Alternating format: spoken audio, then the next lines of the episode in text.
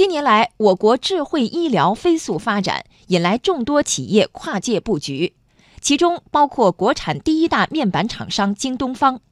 近日，记者来到合肥京东方医院探访数字化医院如何提升用户体验。来听央广经济之声记者童亚涛报道。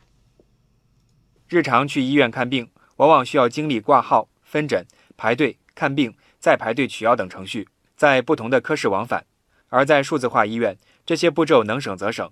作为一家以屏幕为主营业务的企业，京东方医院内屏幕随处可见，同时运用物联网、人工智能等技术实现数字化运作。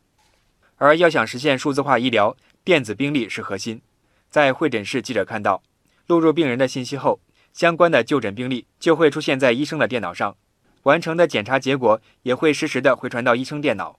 患者也可以下载手机 APP，随时的查看检查结果和病历。呃，我在这儿完成这个处方以后，包括检验检查以后，病人实际上是不需要在呃检验科、呃放射科等报告的，所有的报告完成之后，直接都会通过系统传输到我们的医生工作站，都就可以看到了。医生开完处方后，病人在诊室外的一体化诊区完成缴费，相关的记录。都会出现在临床药师的电脑屏幕上，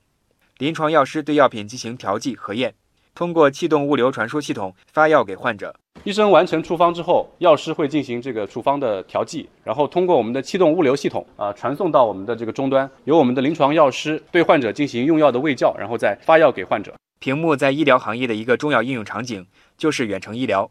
将封闭的手术室变成了相对开放的空间。通过视频技术与国内外专家进行远程会诊、直播教学等。我们这个术间呢，还是一个一体化术间，它有具有影像的转播功能。有的手术，如果大家很多人需要教学试教的话呢，都可以在我们的试教室，我们的镜头可以切换到外边的试教室，在那边的大屏幕上看的话呢，严格意义上来讲，应该你到术间参观的视野还要好，因为是主手术灯上的摄像头，同时跟术者的语音交流啦、远程会诊啦都可以进行。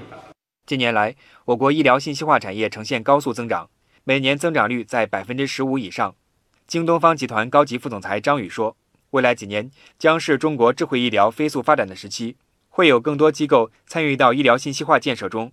京东方从二零一三年开始推进业务转型，推动端口器件、智慧物联、智慧医工三大业务齐头并进。我们实际上充分发挥我们在显示这一块的我们积累的这种传感技术、人工智能技术。”怎么样把它跟医疗的这些相结合起来？我们来打造一个人体的这种健康管理平台。通过这样的一个整体的智能的平台，来给大家提供一些这种健康的管理。